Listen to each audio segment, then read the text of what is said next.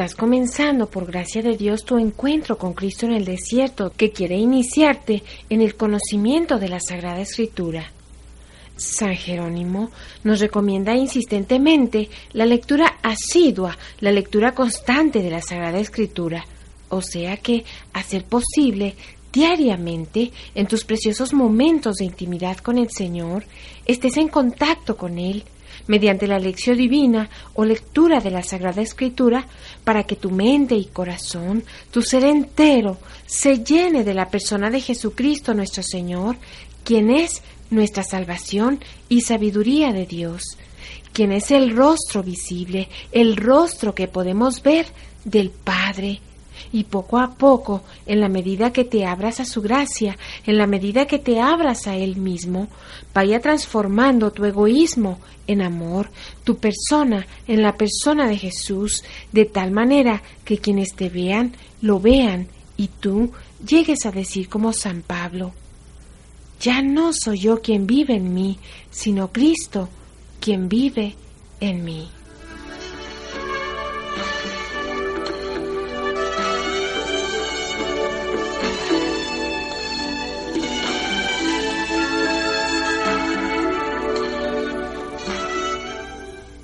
San Jerónimo, quien tradujo la Biblia a la lengua del latín, dice, lee frecuentemente las divinas escrituras.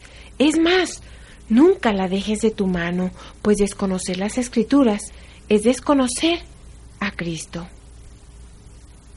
Esperamos firmemente que con la ayuda de nuestro Dios amorosísimo, este curso te enamore más de Él y te llene de su gracia para que todos los días de tu vida, todos tus instantes, los vivas por Él, con Él y en Él, para que su reino de paz, de alegría, de bondad, de verdad, de perdón, de amor, se haga realidad en ti y lo compartas con aquellos que el Señor ponga en tu camino.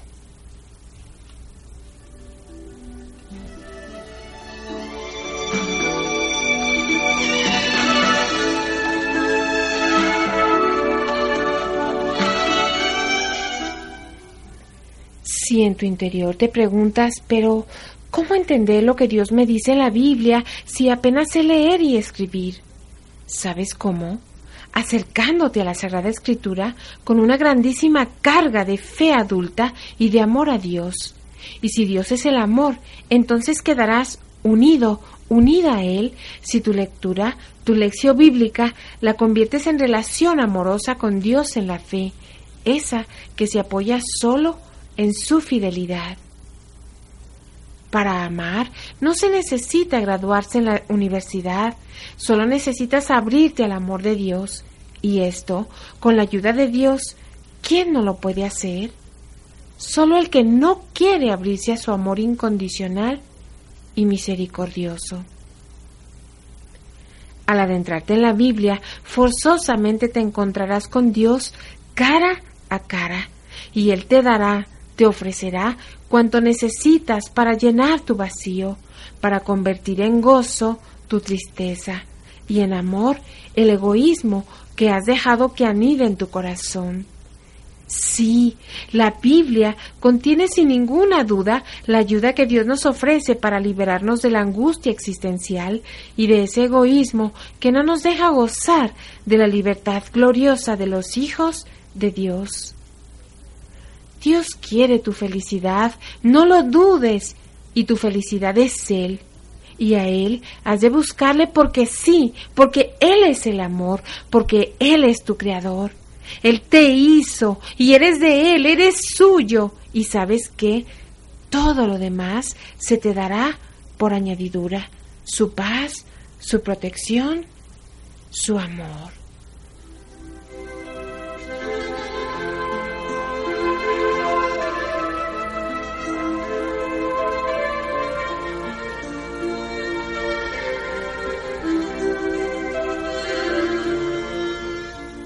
Déjate pues seducir del Señor, Él te irá cautivando para que le entregues todo lo que tú eres. Él te enseñará a vivir la vida con responsabilidad, esa que se basa en el amor verdadero que es Él. Nuestro mundo actual, los seres humanos, hastiados del vacío que provoca la vida sin Dios, tiene hambre y sed de la palabra de Dios. Podríamos decir que se cumple nuevamente el oráculo o mandato dado por el Señor Dios al profeta Amós. He aquí que vienen días, oráculo de Yahvé, en que mandaré hambre a la tierra, mas no hambre de pan ni sed de agua, sino hambre y sed de escuchar la palabra de Yahvé.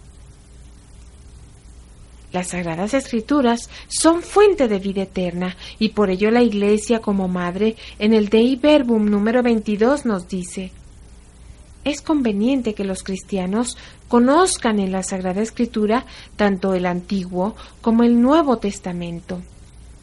Este curso pretende ayudarte a descubrir con la gracia de Dios la riqueza que encierra la Sagrada Escritura, pero tú necesitarás abrirte sin condiciones al amor misericordioso de Dios y pedirle siempre la luz de su Espíritu y la humildad del verdadero Maestro, Cristo.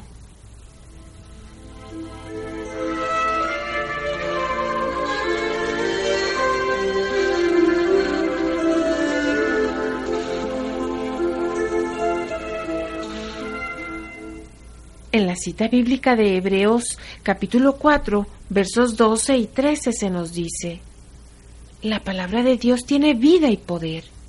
Es más aguda que cualquier espada de dos filos y penetra hasta lo más profundo del alma y del espíritu, hasta lo más íntimo de la persona, y hace que sepamos discernir, hace que distingamos entre el bien y el mal, los pensamientos e intenciones del corazón.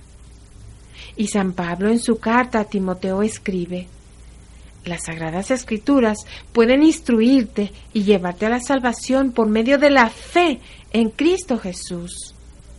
Toda escritura está inspirada por Dios y es útil para enseñar y reprender, para corregir y educar en una vida de rectitud, para que el hombre de Dios esté capacitado y completamente preparado para hacer toda clase de bien. Y nunca estará de más que sepas que la palabra de Dios es creadora, viva, vivificante, eficaz, interpelante, penetrante, iluminadora, fecunda, eterna, gloriosa. Te da la fuerza y el poder del Señor. Es fuente de sabiduría, manantial de vida eterna. Te da felicidad verdadera, paz, pureza, santidad te da vida nueva, te consuela, y si con humildad te dejas amar por Dios, te hace más como Jesús, el Señor.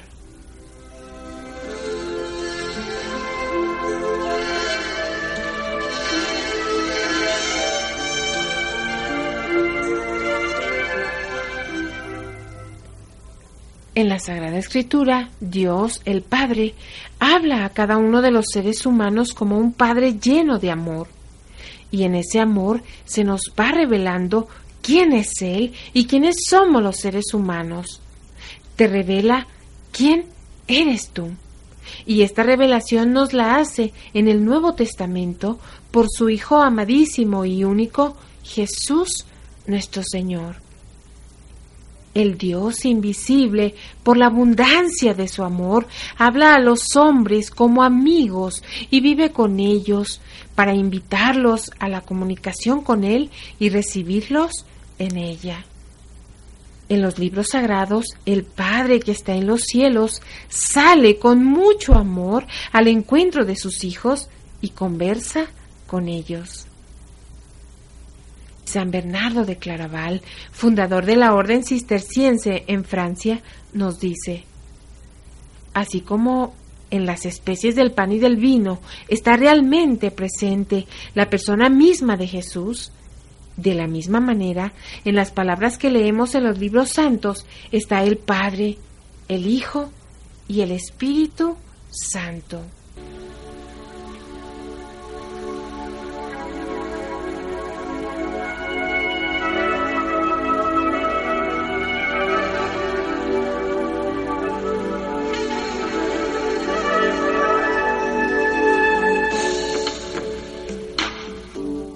Comenzamos diciéndote que la Sagrada Escritura es la gran carta de Dios a su criatura, nos dice San Gregorio Magno. Y San Agustín y San Juan Crisóstomo nos enseñan que las escrituras son una carta divina del Padre que nos llega por medio del ser humano, inspirado por Dios, iluminado por el Espíritu Santo, a nosotros los hombres y mujeres que vivimos lejos de la verdadera patria que es Dios, el Padre, Jesús, su Espíritu Santo. La Biblia es, pues, la palabra de Dios en la palabra humana. La Biblia, definiéndola espiritualmente en la fe adulta que se apoya en la fidelidad de Dios, no es un libro, sino una persona. Sí, es la palabra de Dios, Cristo Jesús, que nos revela al Padre y que ya existía desde siempre y estaba con Dios y era Dios. Por eso la Biblia hemos de leerla más que con la mente, con el corazón.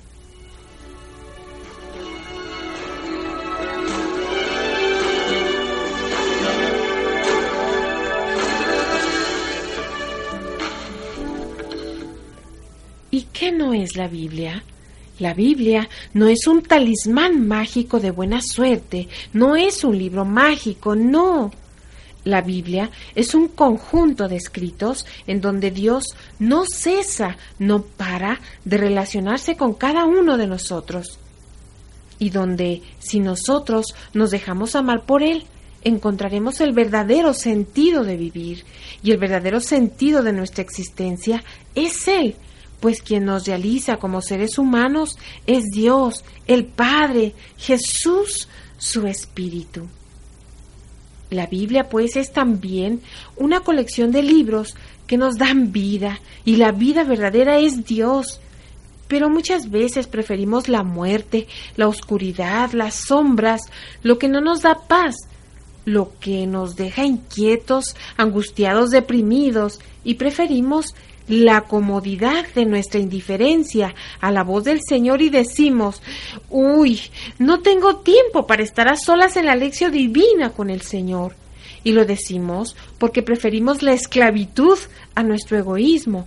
Y como sabemos que dedicar un tiempo grande a la lección espiritual, a la lectura espiritual o divina, requiere, necesita a veces de esforzarnos y de comenzar a leer algunas veces sin ganas y otras sin entender mucho. No nos gusta sentirnos incómodos, no nos gusta hacer el esfuerzo y nos incomoda el ponernos un, un, diccionario al lado para buscar palabras de la lectura que estamos haciendo y que no entendemos.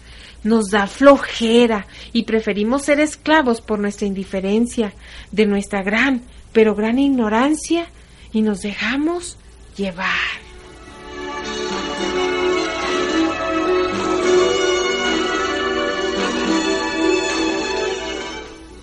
Más ánimo, tú no eres un imposible para Dios. ¿Sabes? Nuestra iglesia necesita de hombres y mujeres decididos en el nombre del Señor Jesús decididos a dejarse amar cada mañana, decididos a dejarse guiar, formar, educar, instruir, decididos a dejarse enamorar y transformar de tal manera que las personas que el Señor ponga en nuestro camino presientan y experimenten que vale la pena entregarle la vida a Dios, quien es el amor verdadero. Así que no te dejes vencer por tu voluntad mal educada y tu mente llena de pensamientos mundanos. No te dejes vencer por tu flojera, por el sueño o el cansancio, o por tu al rato, mañana. Pues no dejes para mañana lo que solo por hoy necesitas hacer, dejarte amar por Dios. Así que en el nombre del Señor, levántate temprano, lee con gran fe adulta esa que se apoya en la fidelidad de Dios. Medita lo que lees con el corazón, como María de Nazaret. Déjate amar por el Señor en la oración, descansa en Él y contémplale, amándole y quizá diciéndole, regálame un segundo más, Señor, para amarte. Durante el día, deja actuar al Espíritu Santo y ama, ama entonces serás verdaderamente libre.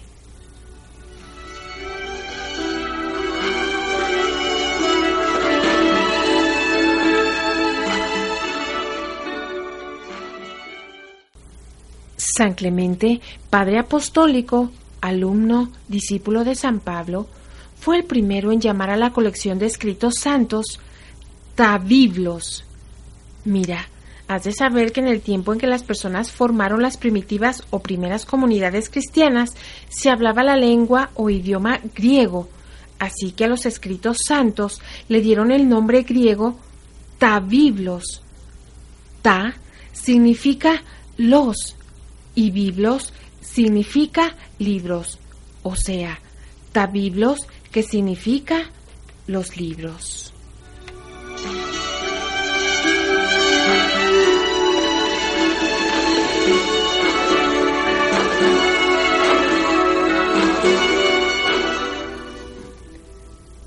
Este conjunto de libros ha recibido varios nombres o títulos desde que fue escrito. Así, a lo que tú y yo conocemos como Antiguo Testamento, el pueblo de Israel, incluso el Señor Jesús, le llamó la ley y los profetas. También le llamaban las escrituras. Y si solo necesitaban hablar de los cinco primeros libros del Antiguo Testamento, les llamaban la Torá o libro de la ley.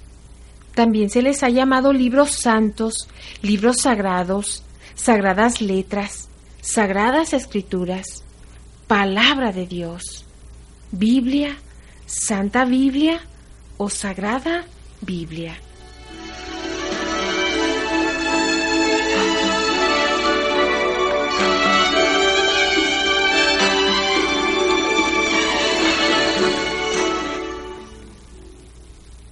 Es hasta finales del siglo II después de Cristo que los primeros cristianos llamaron a la ley o Torá, los profetas y escritos sapienciales o de sabiduría, Antiguo Testamento. En vida de Jesús nuestro Señor no se escribió nada sobre él, sino después de la venida del Espíritu Santo en Pentecostés, cuando los discípulos salieron llenos del poder del Señor a predicar con su vida y palabras el amor de Dios. Así que también es hasta finales del siglo II que las primeras comunidades cristianas llamaron a los cuatro evangelios, al libro de los Hechos de los Apóstoles y a las cartas Nuevo Testamento. Así pues, la Biblia o Sagrada Escritura queda dividida en dos grandes partes, Antiguo Testamento y Nuevo Testamento.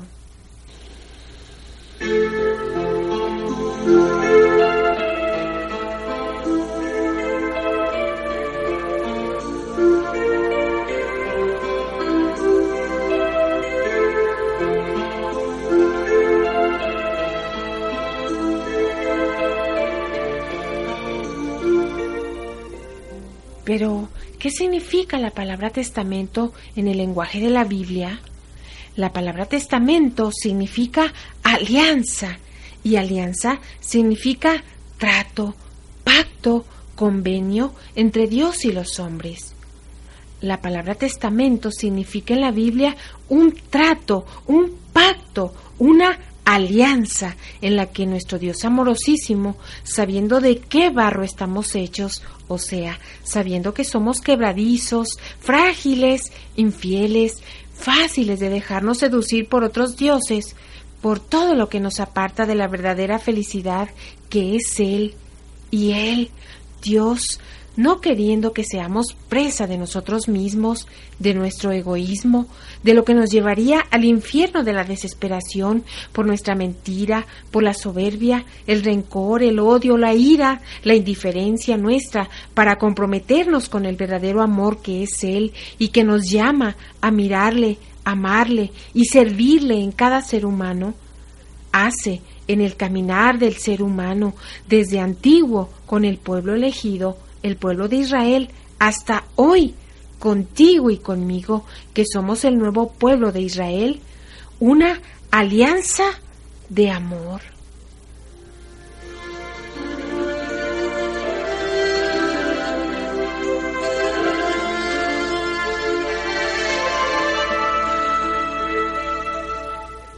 Dios hizo alianza con Noé, con Abraham, con Israel, y a pesar de que el ser humano terco y necio decide apartarse del amor del Señor, Dios no se cansa y tiene paciencia y nos ama y renueva la alianza y promete una alianza nueva y eterna.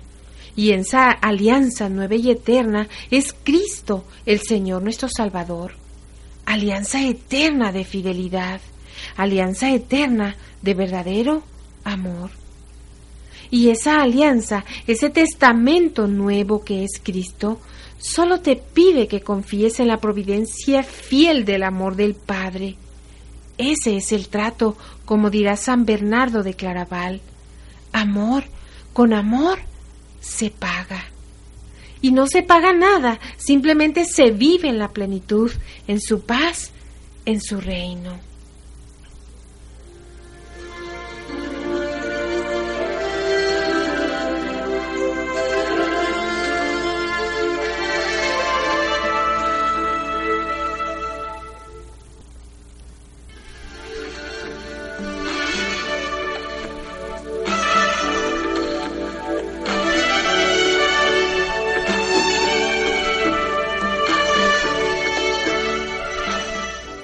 Pues bien, ya que te ha quedado claro lo que significa testamento, alianza, es importante que sepas cuándo se hizo el Antiguo Testamento y cuándo el Nuevo. El Antiguo Testamento se fue haciendo a lo largo de muchos siglos, aproximadamente durante mil años, desde el siglo XIII antes de Cristo al siglo I también antes de Cristo el Nuevo Testamento se hizo en poco tiempo, como en 50 años aproximadamente, desde el año 50 después de Cristo hasta el año 100. Ya en el siglo segundo después de Cristo, la Biblia o Sagrada Escritura estaba del todo escrita.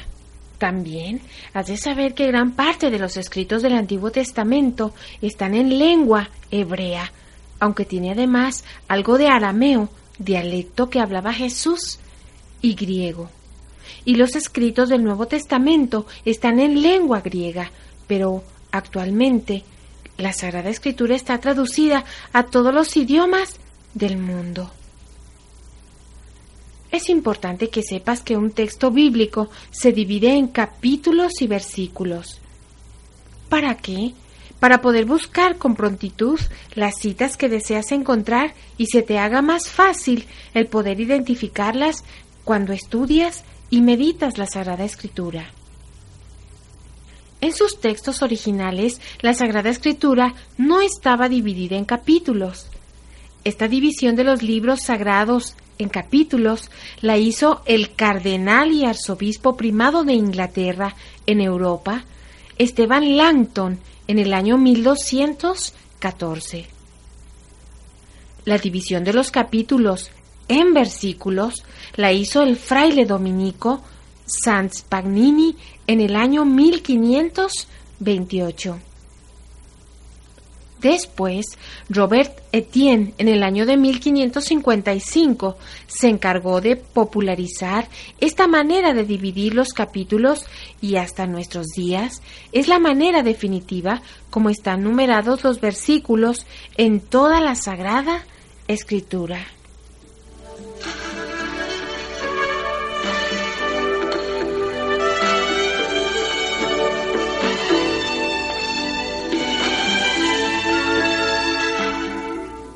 ¿Y cuántos libros tiene toda la Sagrada Escritura? En total son 73 libros. 46 son del Antiguo Testamento y 27 son del Nuevo Testamento. Pero, ¿sabes? De los 46 libros del Antiguo Testamento, siete libros fueron rechazados y en el Nuevo Testamento cinco cartas también fueron rechazadas. Pero, ¿por qué? Escucha con atención. El pueblo de Israel, después de entrar en la tierra prometida, allá estar viviendo ahí, es sacado de su tierra para llevarlo prisionero a Babilonia. A este hecho de sacar a una persona de su tierra para llevarlo cautivo, prisionero a otra tierra, se dice que a esta persona la deportan, la exilian a otro lugar que no es su patria. Como a ti y a mí el egoísmo, la soberbia, la mentira nos saca de nuestra patria que es Dios, nos exilia, nos deporta para llevarnos de esclavos al mal.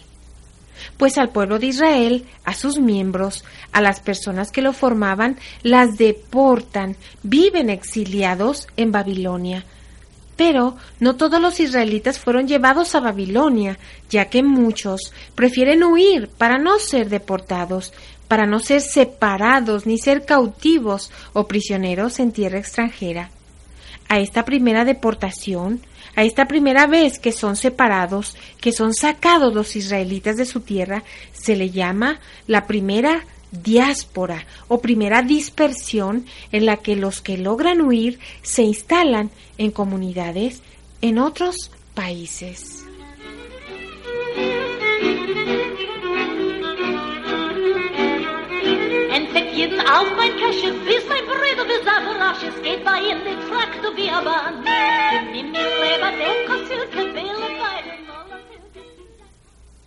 Los israelitas que estuvieron cautivos en Babilonia a través de los años, muchos de ellos se adaptaron a la cultura de Babilonia. Y cuando hubo oportunidad de regresar a su propia tierra, a la Palestina, hoy se le llama Israel, ya no quisieron regresar. Así surge la segunda diáspora o segunda dispersión en la que se quedan voluntariamente a vivir en Babilonia.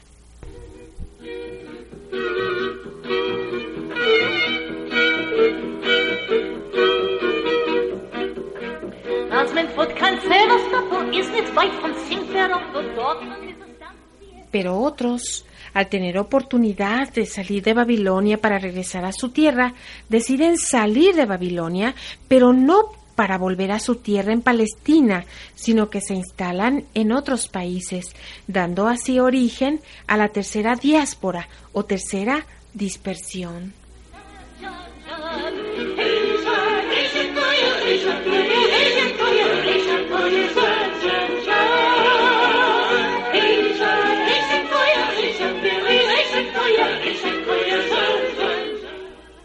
Entonces, ¿quiénes fueron los que regresaron a Israel? Los judíos tradicionalistas, los observantes.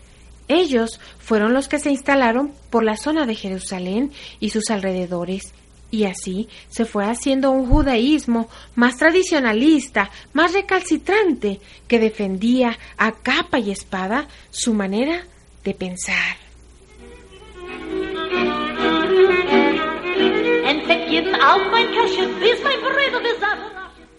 Pero, ¿y qué pasó con los judíos de la diáspora o de la dispersión? Aquellos que se fueron a otros países. Ellos necesitaban vivir y celebrar su fe, pero como ya muchos de ellos habían nacido en el extranjero, no conocían el hebreo, uno de los idiomas en los que están escritos algunos libros de la Sagrada Escritura, se vieron en la necesidad de traducir del hebreo al griego, idioma que actualmente hablaban, los cinco primeros libros del Antiguo Testamento para hacer universal la palabra de Dios.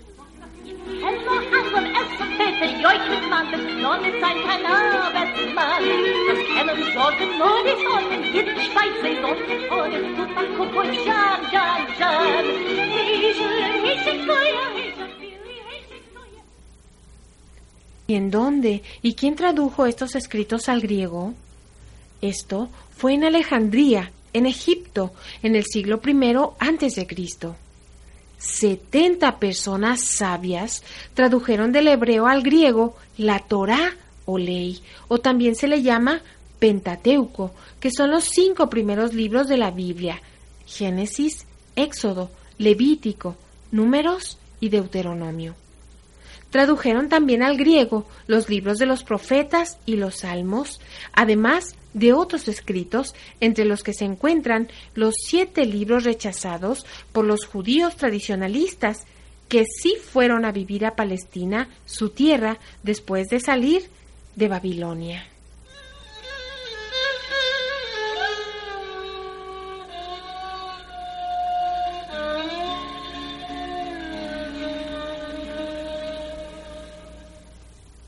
La versión o traducción hecha por estas 70 personas sabias judías que vivían en Alejandría, puerto de Egipto, fue hecha en los años 300 al 130 antes de Cristo y era tenida, era considerada por los demás judíos de habla griega como el libro máximo en donde conocer al Señor, en donde hacer fuerte su fe en Él.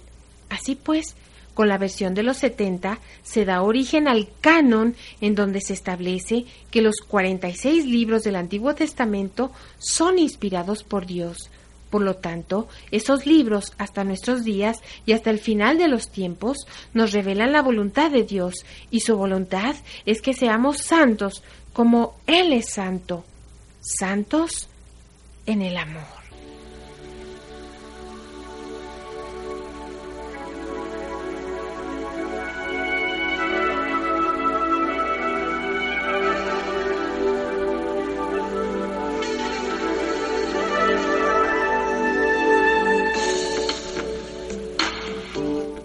Como te podrás dar cuenta, canon es la regla, la medida a seguir para definir, para que te quede claro que lo escrito en la Sagrada Escritura está inspirado por Dios.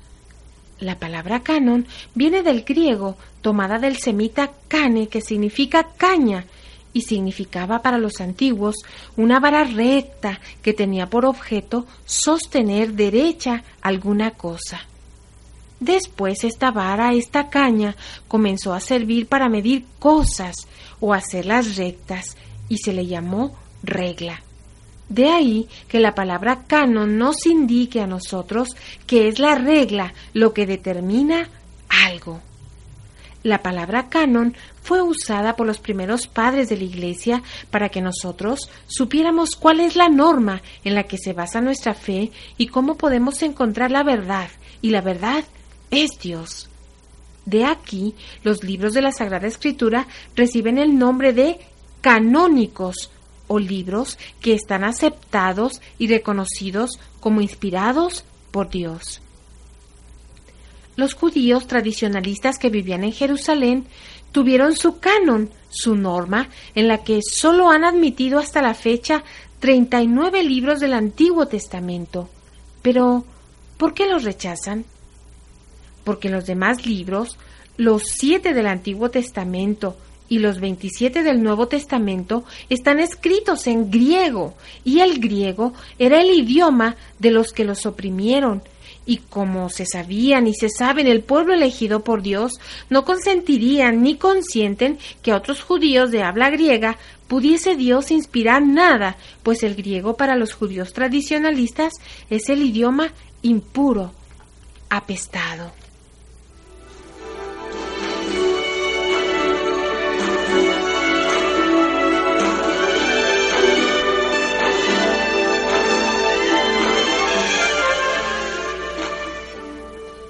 Al concilio en el que los judíos definieron su canon, su regla de aceptar solo a los 39 libros del Antiguo Testamento escritos en hebreo, se le llamó Concilio de Yamnia.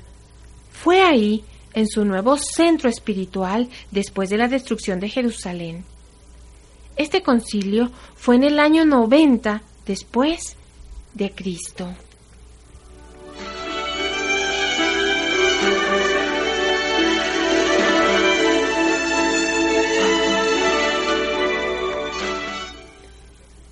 El cristianismo acepta el canon de los 70, porque Jesucristo cita 37 veces textos correspondientes al canon de los 70.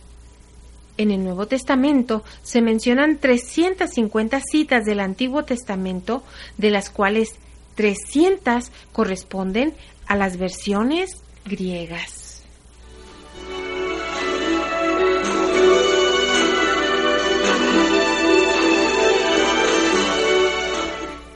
Los apóstoles usaban esta versión de los setenta y la iglesia primitiva también, pues la cultura de aquella gente israelita era griega y esa es la razón por la que el Nuevo Testamento esté escrito en griego y no en hebreo.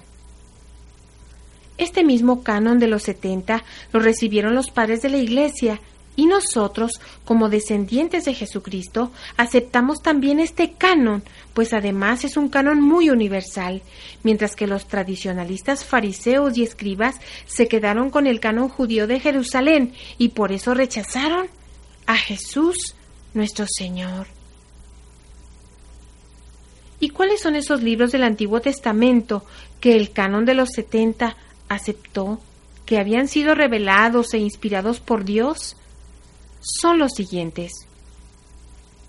Tobías, Judith, primera y segunda de Macabeos, sabiduría, eclesiástico o sirácida, y el profeta Baruch.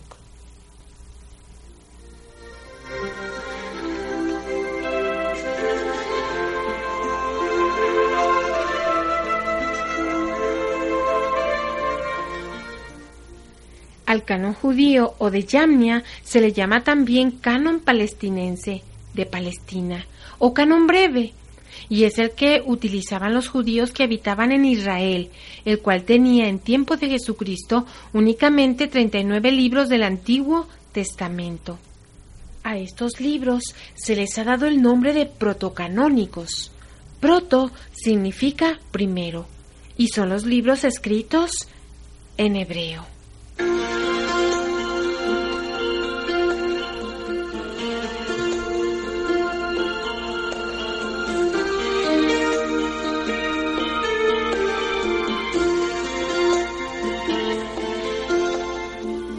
Al canon de los 70 se le llama también canon alejandrino de Alejandría o canon largo, y es el que utilizaban los judíos de la diáspora o dispersión que habían ido a vivir a Egipto.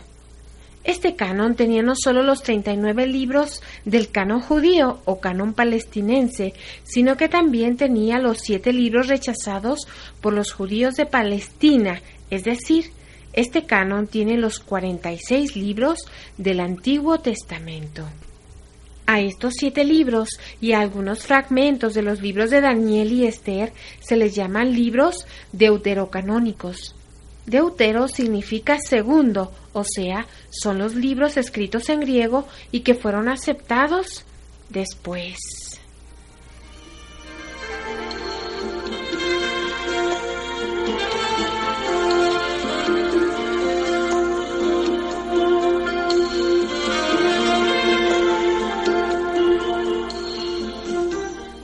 Y con el Nuevo Testamento, ¿qué sucedió?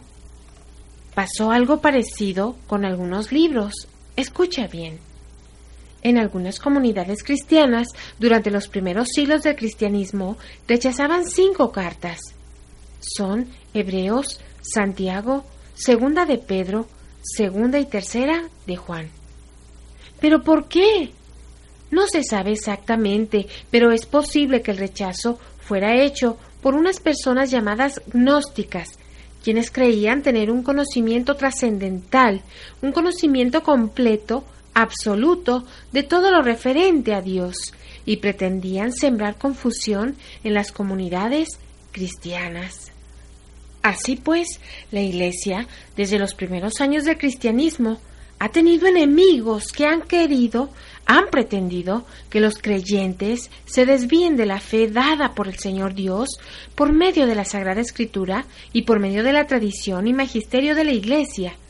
Y nosotros, como descendientes de Jesucristo, aceptamos el canon de los setenta y así tenemos los setenta y tres libros de la Sagrada Escritura, pues gracias a la tradición y al magisterio de la Iglesia, el Papa y los obispos Sabemos en la fe que tanto los libros protocanónicos como los deuterocanónicos son igualmente inspirados por Dios y tienen exactamente el mismo valor y la misma riqueza.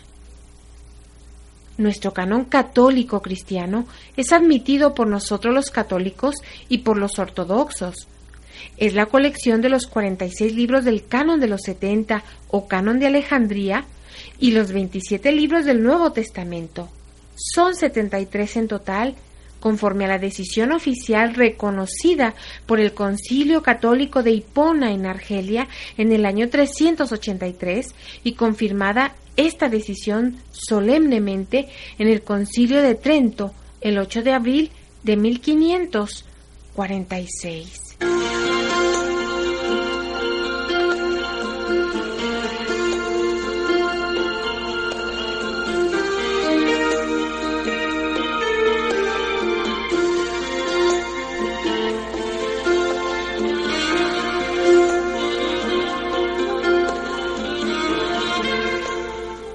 Es necesario que sepas que el orden de los libros en el Antiguo Testamento puede variar según las diferentes versiones y ediciones. Puede variar según las formas distintas de traducción. Mira, la Sagrada Escritura se escribió en hebreo y en arameo, un dialecto que por cierto era la manera de hablar de Jesús nuestro Señor, y en griego. Y hasta nuestros días, la Sagrada Escritura está traducida a todos los idiomas hablados en nuestro planeta, así que no podemos pensar que hay diferentes Biblias católicas. Biblia solo hay una y lo que sí hay son diferentes versiones. Cada idioma tiene las suyas y no todas coinciden en detalles o palabras, por ejemplo. Vamos a escuchar del Salmo 3, versículos 2 y 3 la diferencia de palabras en la Biblia de Jerusalén y en la Biblia latinoamericana. Biblia de Jerusalén. Ya ve, ¿cuántos son mis adversarios? ¿Cuántos los que se alzan contra mí? ¿Cuántos los que dicen de mí que no espere salvación en Dios?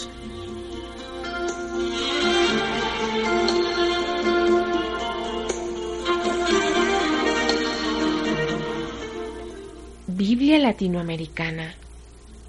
Señor, ¿cuántos son mis adversarios? ¿Cuántos los que se alzan contra mí?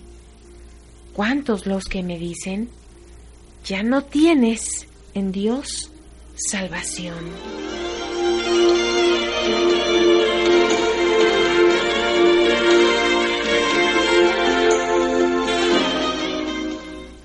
Como te podrás dar cuenta, varían en palabras, pero no en el sentido original de cómo los textos fueron escritos.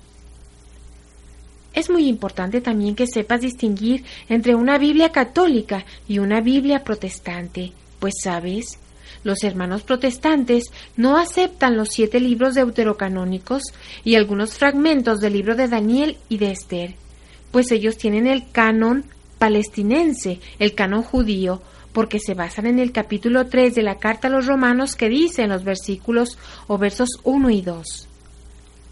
Entonces, ¿qué ventajas tiene el ser judío o el estar circuncidado? Muchas y por muchas razones. En primer lugar, Dios confió su mensaje a los judíos.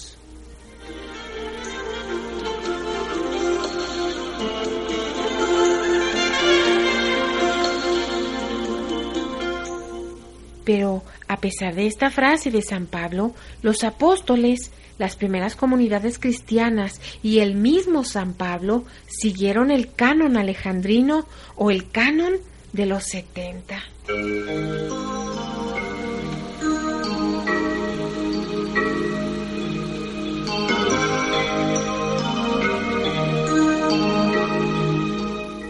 Y entonces, ¿cuántas Biblias hay? Solo hay una, solamente una, y lo que sí hay es una variedad de versiones. Por eso te invitamos a ti, católico, a que adquieras tu Biblia en una librería católica y después de adquirirla, no la dejes empolvar en un librero ni la rumbes en un cajón, sino que más bien haz caso de la invitación del Señor Jesús a retirarte con Él a la soledad en el silencio de tu ser para que Él, por medio de su Espíritu, en su palabra santa, transforme tu manera de pensar y de actuar en el pensamiento y manera de ser de Él. Y Él ama, perdona, comprende, es fiel, y tú como Él. Entonces este mundo comenzará a cambiar.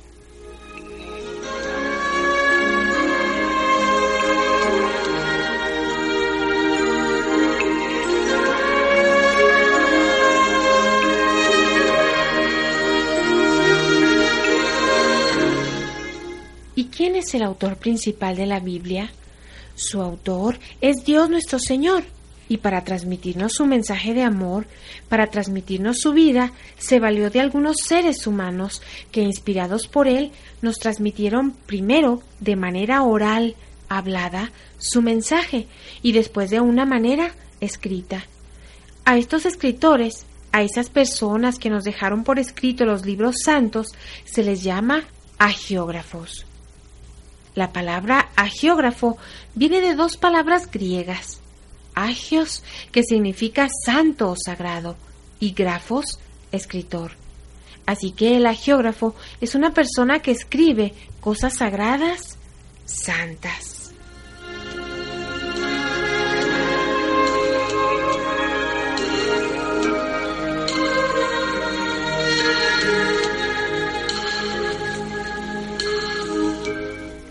Sabiendo todo esto, podemos decir que los escritos de la Sagrada Escritura son palabra de Dios en la palabra humana. Dios y el hombre son su autor.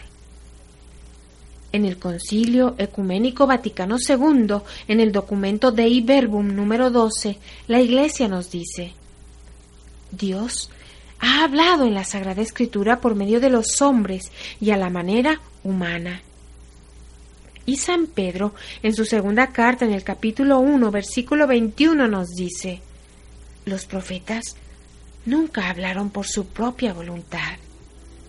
Al contrario, eran hombres que hablaban de parte de Dios, dirigidos por el Espíritu Santo.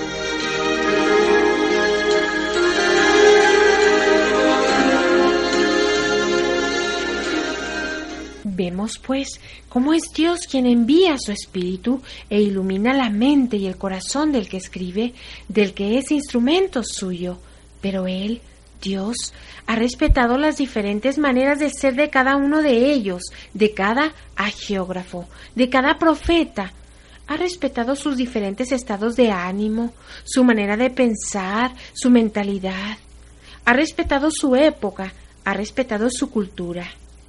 Dios ha respetado la manera de expresarse en aquellos tiempos y a esa manera de expresarse de aquellos tiempos hoy le llamamos géneros literarios. ¿Géneros qué? Géneros literarios. Y estos géneros literarios son diferentes maneras de expresar algo y que tal vez nosotros no comprendemos bien porque no somos de aquella época ni de aquel lugar o país, pero que con paciencia los podrás aprender más tarde. Así fue, pues, como el Señor habló al corazón de cada geógrafo a cada instrumento suyo. Para casi finalizar nuestro primer tema, en pocas palabras te decimos que el Antiguo Testamento, además de ser una invitación constante a creer en el amor de Dios, siempre fiel, descubrimos esa fidelidad providente en la historia de un pueblo que salió de la esclavitud del pecado. Vemos como este pueblo, como nosotros hoy, es unas veces fiel a la alianza o pacto con Dios y como otras veces se apartaba, como tú y como yo, de Él. Nos cuenta los desastres que Israel sufría cuando caía en la infidelidad y cómo a pesar de todo, Dios, por su infinito amor, se mantuvo fiel y se mantiene fiel con cada uno de sus hijos a su promesa de redimir, de restaurar, de renovar, de convertir el corazón del hombre a su amor fiel, incondicional e infinito. También este conjunto de libros que forman el Antiguo Testamento le sirvieron a Jesús nuestro Señor de inspiración, de fortaleza, de unión con Dios, el Padre. Y nosotros descubriremos tanto en el Antiguo Testamento como en el Nuevo Testamento lo que Dios desea comunicarnos para ayudarnos a alcanzar la felicidad, y la felicidad es Él. Así, los libros del Nuevo Testamento nos enseñan quién es Jesús, el rostro visible del Dios invisible en el que el Padre se complace. Cristo es la nueva alianza que nos trae la buena noticia de salvación. Él mismo es la buena noticia, Él es la salvación, y solo el que crea en Él será salvado de su egoísmo y de su angustia existencial. Encontraremos pues la vivencia de Jesús, su vida, su experiencia del Padre, su enseñanza, y encontraremos también la experiencia del amor de Dios en la Iglesia, que nace en Pentecostés con María, la Madre de Jesús y Madre nuestra. Poco a poco, a lo largo del curso, irás descubriendo con la gracia de Dios la inagotable riqueza encerrada en la Sagrada Escritura.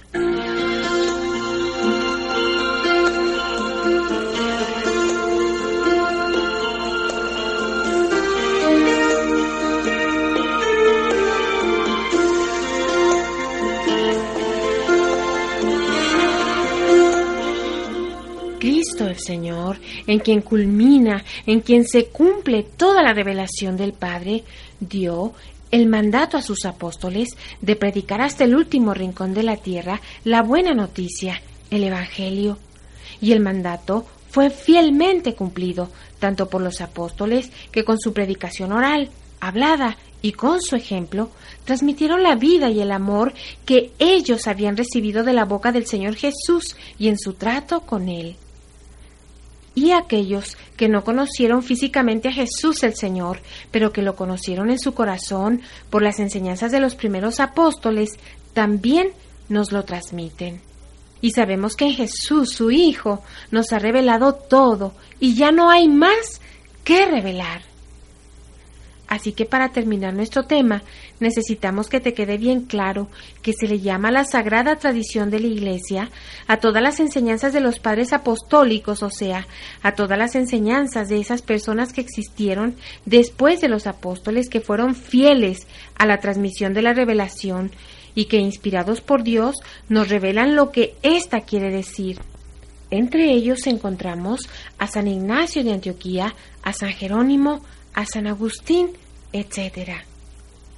La misión del magisterio de la Iglesia, del Papa y los obispos en cuanto a la Sagrada Escritura es interpretar y actualizar el mensaje recibido en la revelación. Nos explica qué quiso decir Dios con lo que se escribió en la Biblia y nos invita a aplicarlo a nuestra vida diaria, en la fe, en la esperanza y en el amor. Así, la Sagrada Escritura como máxima revelación y única la tradición de la Iglesia, o sea, la enseñanza de los padres de la Iglesia y el magisterio de la Iglesia, el Papa y los obispos, son como un espejo en el que la Iglesia, tú y yo y cada creyente, peregrina en la tierra, contempla a Dios, de quien lo recibe todo, hasta que sea llevada a contemplarlo en plenitud, cara a cara, tal como es. Si dijeras que te basta la Biblia sin la tradición de los padres de la Iglesia o sin el magisterio, permítenos decirte que correrías el peligro de interpretar a tu antojo la palabra de Dios, y esto te llevaría a crear una secta, una separación basada en la soberbia.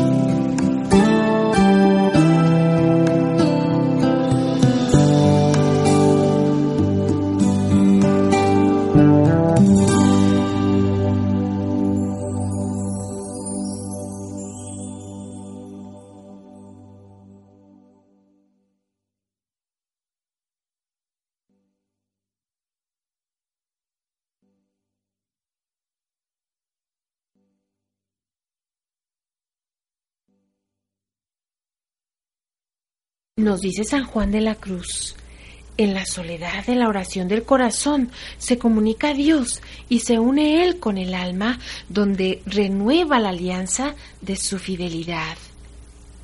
Dios nos habla al corazón para ensancharlo y llenarlo de plenitud, pues sabe que nuestra alma no se satisface con nada más que con Dios. Cántico espiritual número 35.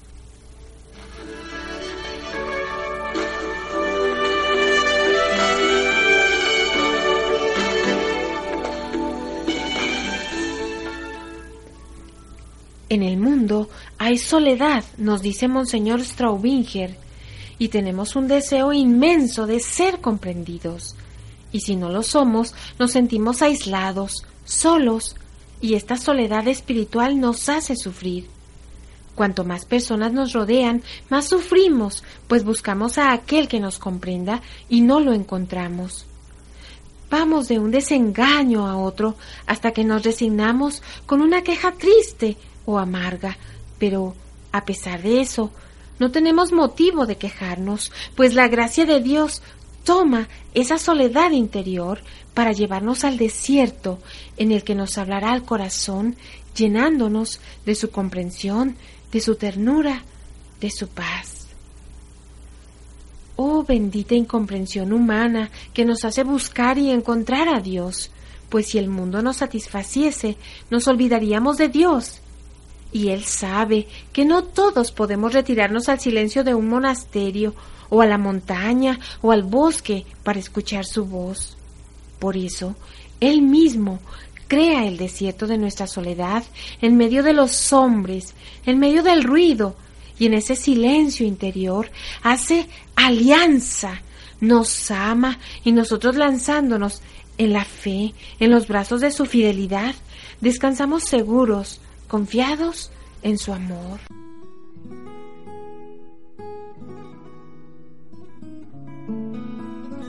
en unos momentos de silencio, en una actitud orante y de apertura en la fe, cierra tus ojos y escucha la alianza, el testamento que el Señor Dios quiere hacerte a ti, hoy, aquí y ahora. Ti, que muchas veces has preferido tu cerrazón, tu terquedad, tu necedad, tu egoísmo.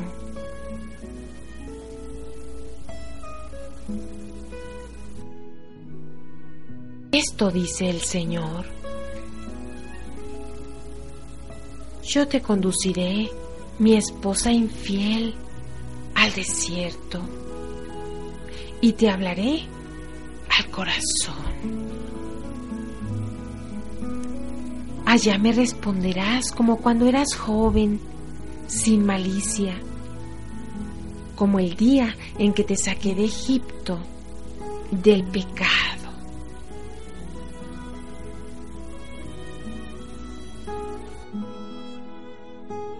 Israel, haré un pacto contigo. Yo te desposaré conmigo para siempre. Nos uniremos en la santidad, según mi amor misericordioso, y en la rectitud. Nos uniremos en el amor constante y en la ternura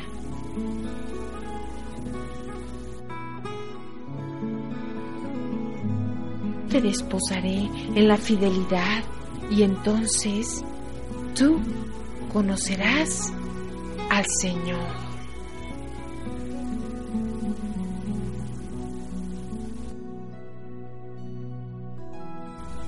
Para siempre eres mío, mía.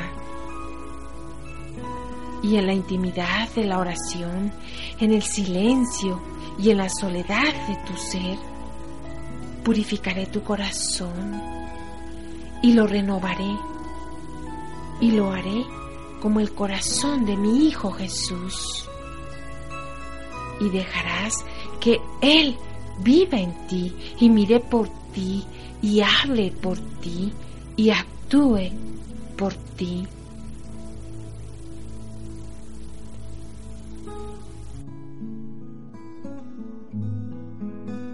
y dejarás que el Espíritu de amor te guíe. Y en la fe confiarás plenamente en mi fidelidad.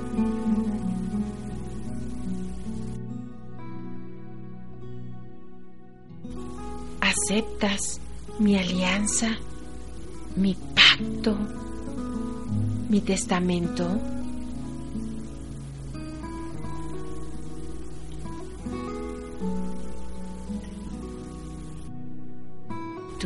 en unos momentos de silencio, quédate en la fe adulta, apoyándote en su fidelidad amorosa.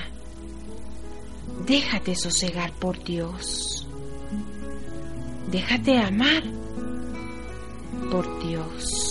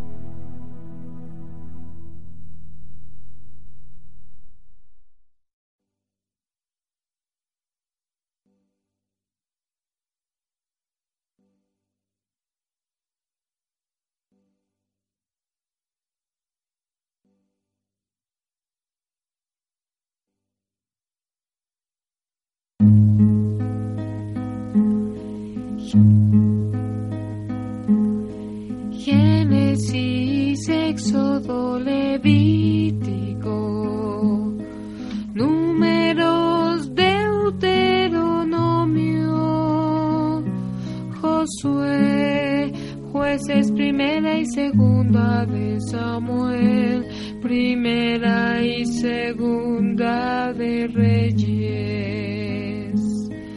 Génesis, Éxodo, Levítico, Números, Deuteronomio, Josué, Jueces, Primera y Segunda de Samuel, Primera y Segunda de Reyes, Primera y Segunda de Crónicas, Esdras, Nehemías, Primera y Segunda Macabeos, Primera y Segunda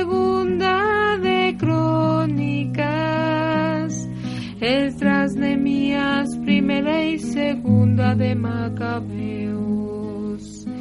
Génesis, Éxodo, Levítico, Números, Deuteronomio,